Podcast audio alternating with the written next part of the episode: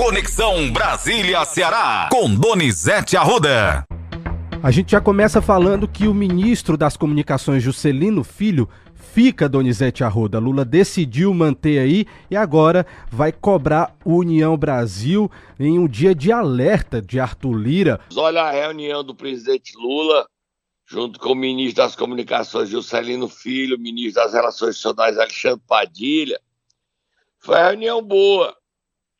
O Juscelino disse que não fez nada.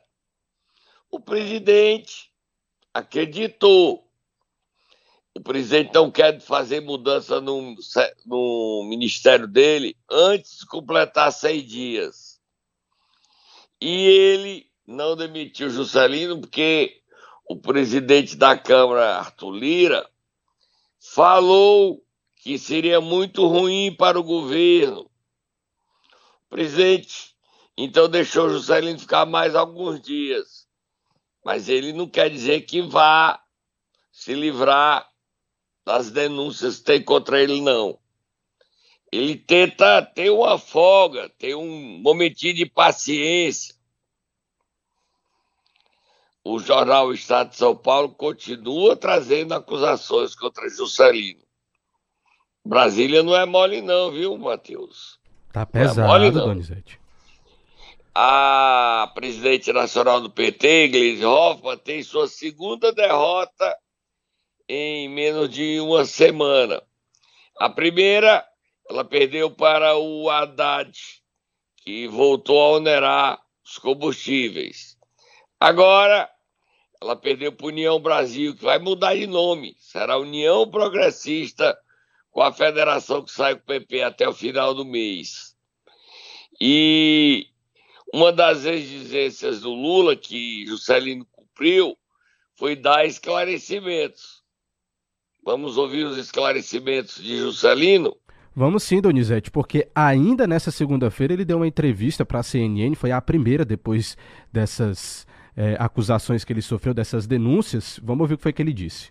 A reunião com o presidente foi uma reunião muito boa, muito tranquila. Tive a oportunidade de esclarecer para ele todas essas acusações infundadas que vem sofrendo nos últimos dias. E já entrando nessa pauta da sua pergunta sobre os voos feitos através da FAB para agendas oficiais e as diárias recebidas, foi, foi, fui muito tranquilo em explicar isso para o presidente, mostrando a ele as agendas que foram realizadas, é, tanto no voo que foi feito para o estado do Maranhão, onde lá nós tivemos agendas com a gerência regional da Anatel, com o prefeito da capital e até mesmo com o, governo, com o governador do estado, além da federação dos municípios daquele estado.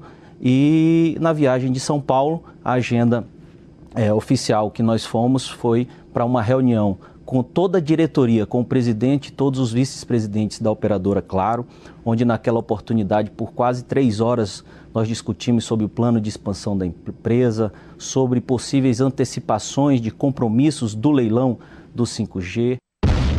Tá aí, Donizete. É, o Juscelino tem que convencer a Bancada Federal do União Brasil, o Estado de São Paulo traz que o grupo de WhatsApp de deputados União Brasil virou um desabafo coletivo sobre os custos para o partido com a presença de Celino no governo. Um dos deputados escreveu: estamos ficando mal na fotografia. Além de Juscelino, União indicou os titulares das pastas de integração e do turismo. Aí diz o deputado: ou esses ministros dos nossos estados ou entregam o cargo em nome do partido, porque até agora só estão queimando a gente. Esta é a verdade, escreveu outro.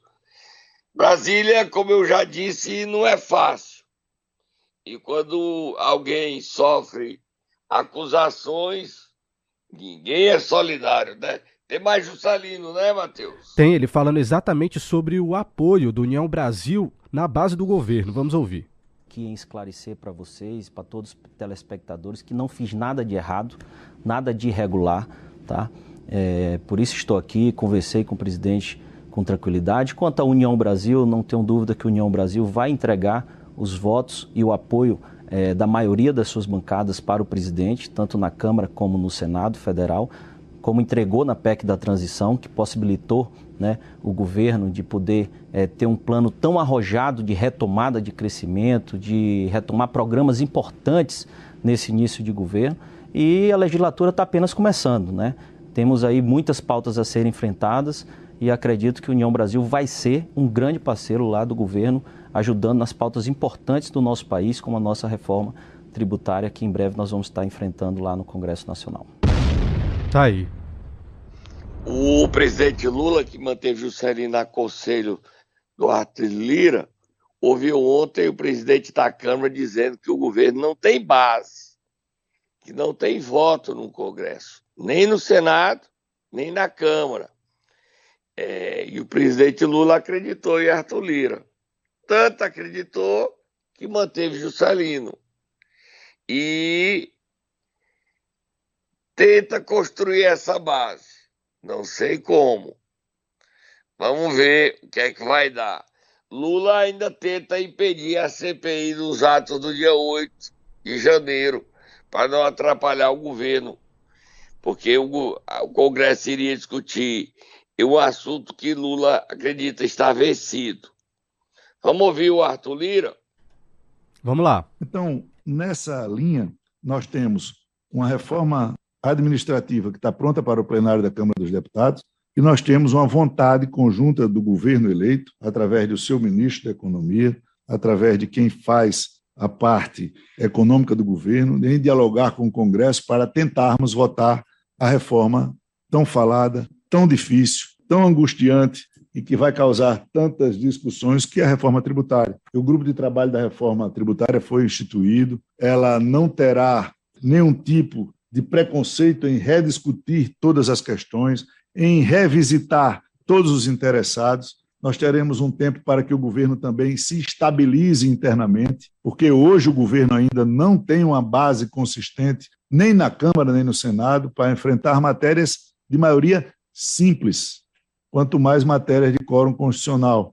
Então, esse amadurecimento dessas conversas, elas estarão presentes no nosso dia a dia, nas nossas discussões, Eita, Donizete. Olha, Matheus, o presidente Lula tem outro problema grave. 55 países condenaram os atos ditatoriais do presidente da Nicarágua, Daniel Ortega, um ditador. E o Brasil se recusou a se manifestar contra as atitudes de Ortega, de perseguição aos adversários.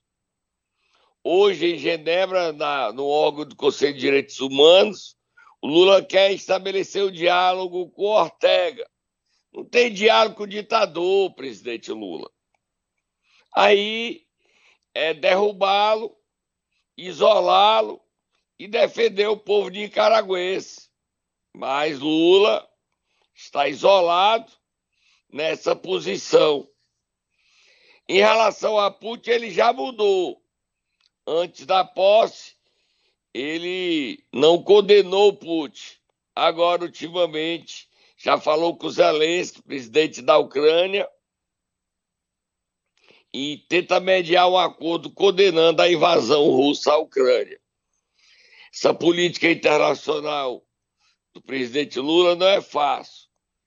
Como disse o ex-presidente uruguaio José Mujica, nós vivemos no mundo que temos que compreender que a Venezuela é uma ditadura, que a China é uma ditadura e a Nicarágua não é diferente.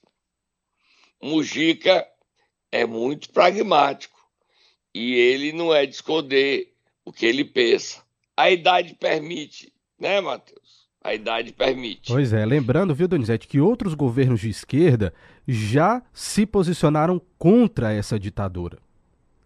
Não é só já. porque é de esquerda ou de direita. É ditadura e é ruim para todo mundo.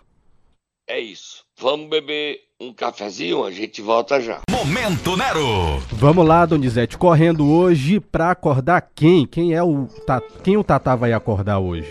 O senador Cid Gomes, para onde ele vai? Qual o destino dele? E tem novidades. O PDT está tomando uma atitude que vai deixar o senador Cid Gomes sem espaço partidário. Vai, Tadá. Acorda aí o Cid.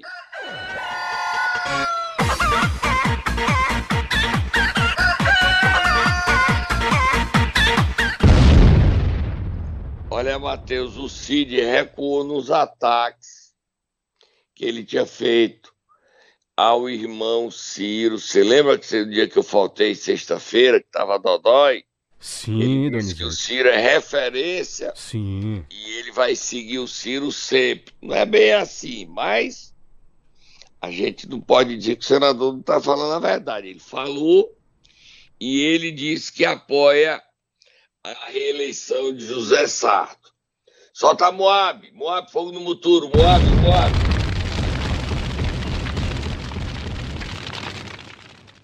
A novidade do dia. Você tem a matéria aí, Matheus? Tá no Globo. Sim, tô com a matéria aqui em mãos. Então é, sai a lei da Federação do União Brasil com os progressistas que vai virar União Progressista e não mais União Brasil. Até o final do mês também pode sair uma nova federação, a segunda, entre PDT e PSB. Já aparecendo essa federação nas eleições do ano que vem. Lê a matéria aí, Matheus. Um trecho da matéria diz o seguinte: após encolherem no Congresso neste ano, PSB e PDT, duas siglas aliadas do presidente Lula, darão nesta semana o pontapé inicial nas articulações para formar uma federação de olho nas eleições municipais de 2024 e no pleito de 2026. O PSB reunirá sua executiva nacional nesta quinta e apresentará formalmente a possibilidade de se juntar ao PDT por, no mínimo, quatro anos. Entre os pedetistas, o movimento tem recebido sinalizações positivas. Os dois partidos já concordaram em formar um bloco na Câmara que somará 31 deputados, 17 do PDT e 14 do PSB. A federação teria sete, ainda teria, né, sete senadores, Donizete. Há dúvida aí e o futuro de Ciro Gomes fica incerto. Ciro Gomes, se sair do PDT como ele queria e como querem, o próprio irmão Ciro quer que ele saia, para onde o Cid iria? A primeira opção era o PSB, voltar para o PSB. Agora, com a federação, o Cid não tem como ir para o PSB.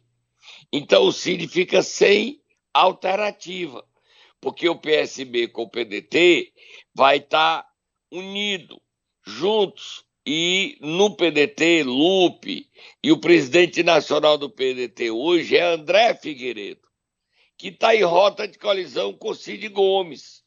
Os dois não têm conversado bem. O André faz parte do grupo de Ciro, Sato, Roberto Cláudio, que defende oposição ao governo humano. Cid só teria uma alternativa a princípio, ir para o PT, mas no PT ele é vetado por Guimarães, por Zé Ayrton, por Luiziane.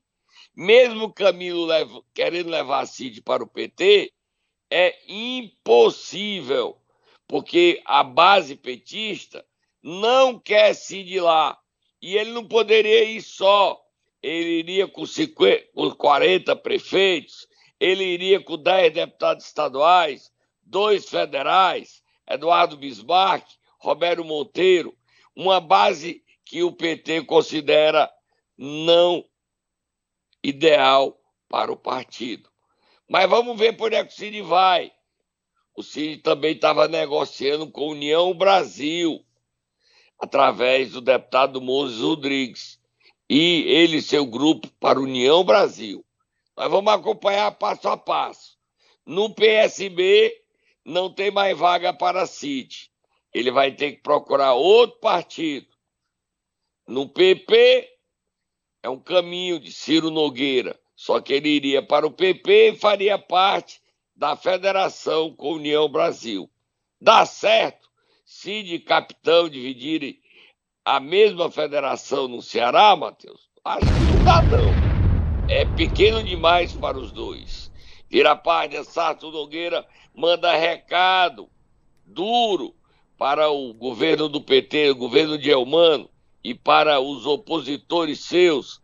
Foi ontem à noite, né, Matheus? Você lê aí a matéria, o que, é que ele disse, bota o áudio dele. Leio sim, Donizete. O prefeito Sarto ele assinou ontem, segunda-feira, a ordem de serviço para a reforma de uma reforma e ampliação de uma clínica veterinária aqui em Fortaleza, no valor aí de mais de 2 milhões de reais. E aí, ao lado de deputados e vereadores de vários partidos, ele disse que os interesses da capital estão acima de disputas partidárias. Vamos ouvir. O meu partido é Fortaleza. Gente, ninguém constrói nada querendo derrubar um muro alheio. A gente constrói fazendo uma ponte. E não há mais lugar para ódio, sabe por quê? Porque a gente tem que dar exemplo. Eu estive em Brasília quando visitei o deputado Célio, eu fui visitar, estou visitando a todos os deputados e senadores que abram a porta. Eu estou representando o seu interesse. E se eu ficar com raiva e não for visitar o deputado A, B ou C, ele vai dizer, ele ou ela, que nunca me deu porque eu nunca pedi. Mas eu estou pedindo a todo mundo ajuda para Fortaleza, porque eu estou prefeito de Fortaleza. Nós já realizamos 64% sério da nossa meta de governo. E tem muito mais para fazer. Tá aí, Donizete. O recado é claro. Sarto é candidato à reeleição. Meu partido é Fortaleza. Sarto diz claramente, e tem direito, que será candidato à reeleição.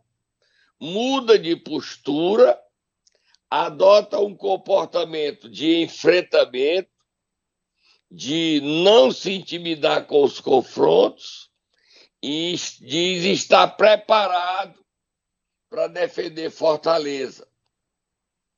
Agora a gente vai esperar a reação do governador Elmano e dos aliados de Elmano do PT e de outros partidos. No PDT, o discurso de Sarto ontem repercutiu muito bem. Os vereadores vibraram com o discurso de Sarto, demonstrando que está pronto para o embate. Vamos no popular, pronto para a guerra política das eleições do ano que vem, Matheus. E quem falou ontem também em duas solenidades foi o governador é o Mano de Freitas, mas não falou de política não, né, Matheus? Nada de política. Exatamente.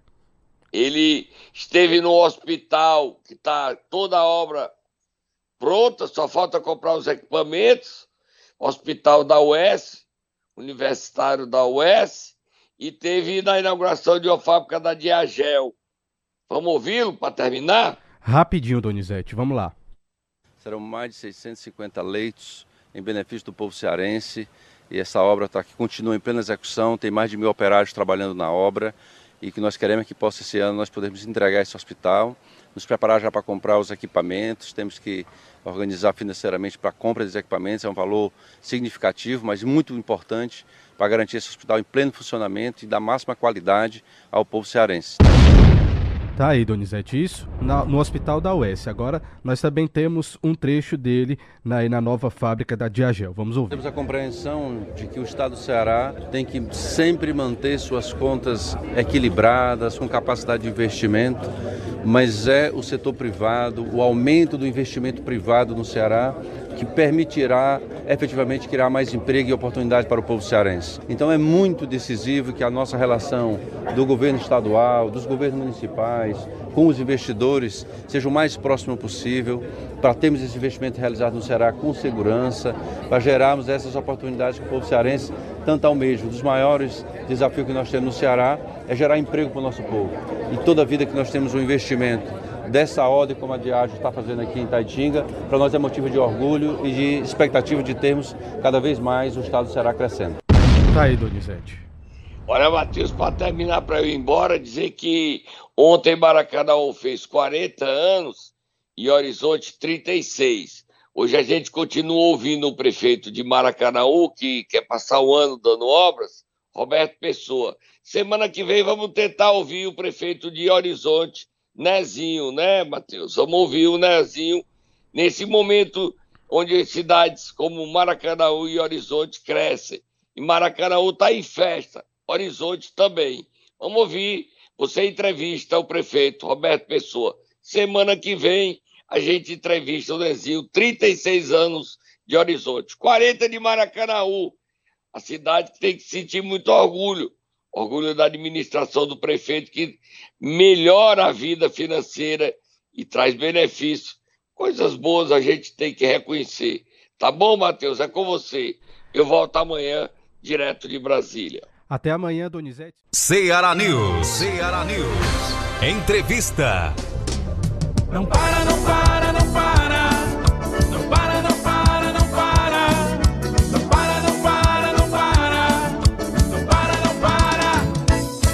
Prefeito, a gente estava aqui conversando nos bastidores, antes de entrar no ar aqui ao vivo, sobre um projeto muito interessante. A gente estava falando aí da educação na primeira infância, antes de chegar no ensino médio. E a gente sabe que tem muita criança que tem dificuldade de, aprendiz, de aprendizagem. E muitas vezes isso se dá por problemas mesmo de visão. É. E tem um projeto da prefeitura, né, que é o projeto Ania, que vai ajudar aí a entregar vários óculos de grau para essas crianças que têm problema de visão. Conta mais para a gente sobre esse projeto. Olha, esse projeto foi, foi, na minha cabeça veio bolar porque eu tenho uma filha, Ania, que ela tem 52 anos de idade, e ela tinha dificuldade de aprender. Chorava, bichinha lá, pastor ficou vendo ela não, chorar, não aprendia. A gente brigando com ela, ela não sabe, ela, ela não enxergava não chegava, mandava pro médico, aí passou a ser. Então eu me lembrei dela, porque a tem que sofrer na carne da gente, para dar exemplo para os outros. Né? A gente tem que sofrer também, o ser humano é assim. Sofre depois, só que o sofrimento tem que servir para diminuir o sofrimento dos outros. É isso que eu estou fazendo.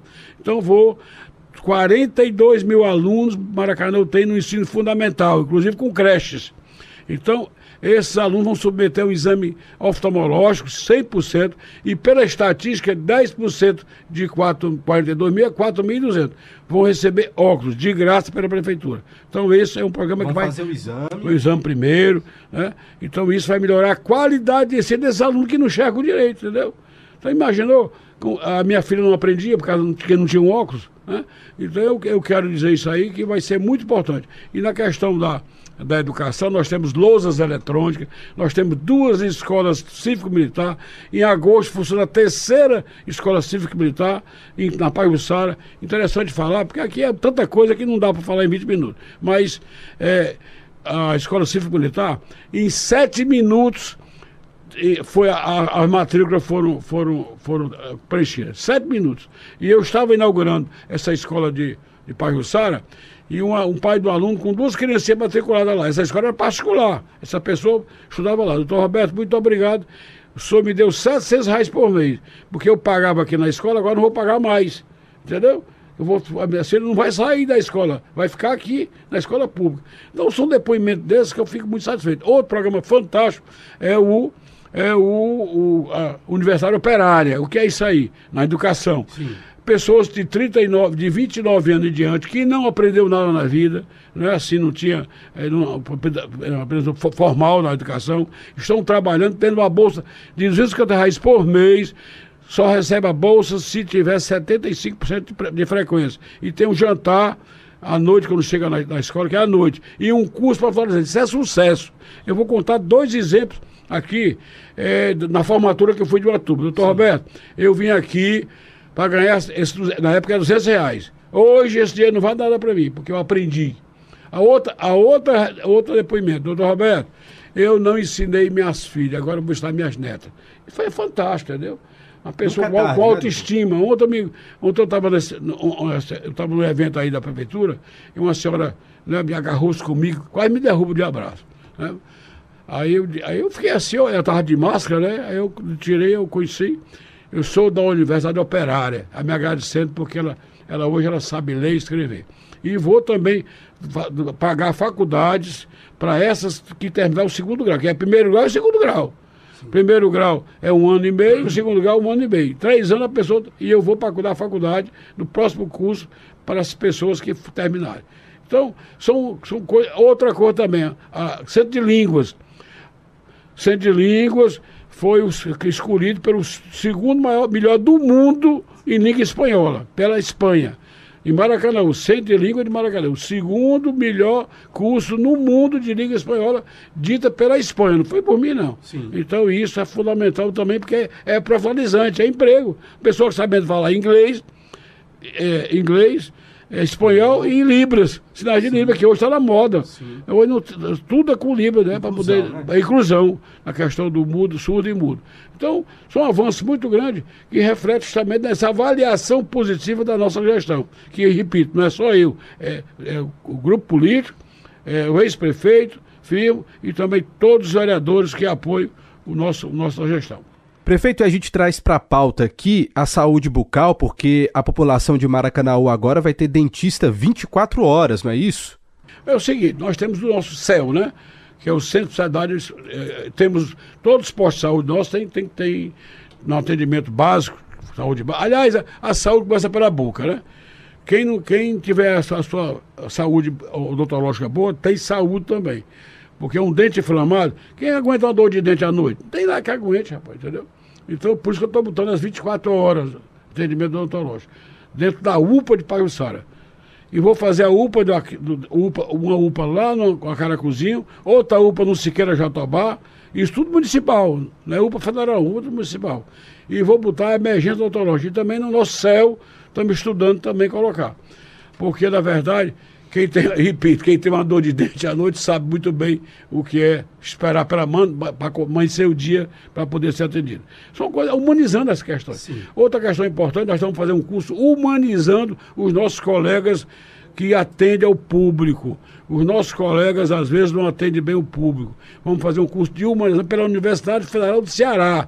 Todos os 1.600 funcionários nossos que atendem o público em toda a secretaria vai receber um curso, repito, de humanização, para atender bem a população. Porque quem paga nosso salário é a população, nós somos empregados do povo. Então, tratar bem o povo, que além de o nome está humanizando, além de ser obrigação, mas tem que lembrar, tem que lembrar que é importante humanizar o atendimento. Então, é, é uma revolução tão grande que não dá para pra gente conversar aqui. 40 anos e, e, e e três, três gestões que eu, que eu tenho, né? Como você falou, e mais duas do firmo Camussa, né? São mais oito anos, é muita coisa para gente falar aqui. Mas eu estou disposto, porque, como eu falei, é, os 40 anos é durante o ano. Quem sabe que eu venho aqui outras vezes para poder prestar conta e atualizar os nossos habitantes. É isso aí. Amanhã tem o terceiro e último trecho da entrevista com o prefeito de Maracanã, Roberto Pessoa. Ele vai continuar a falar sobre saúde, a saúde no município de Maracanã. Então amanhã você não pode perder o terceiro e último trecho dessa entrevista exclusiva com o prefeito de Maracanaú.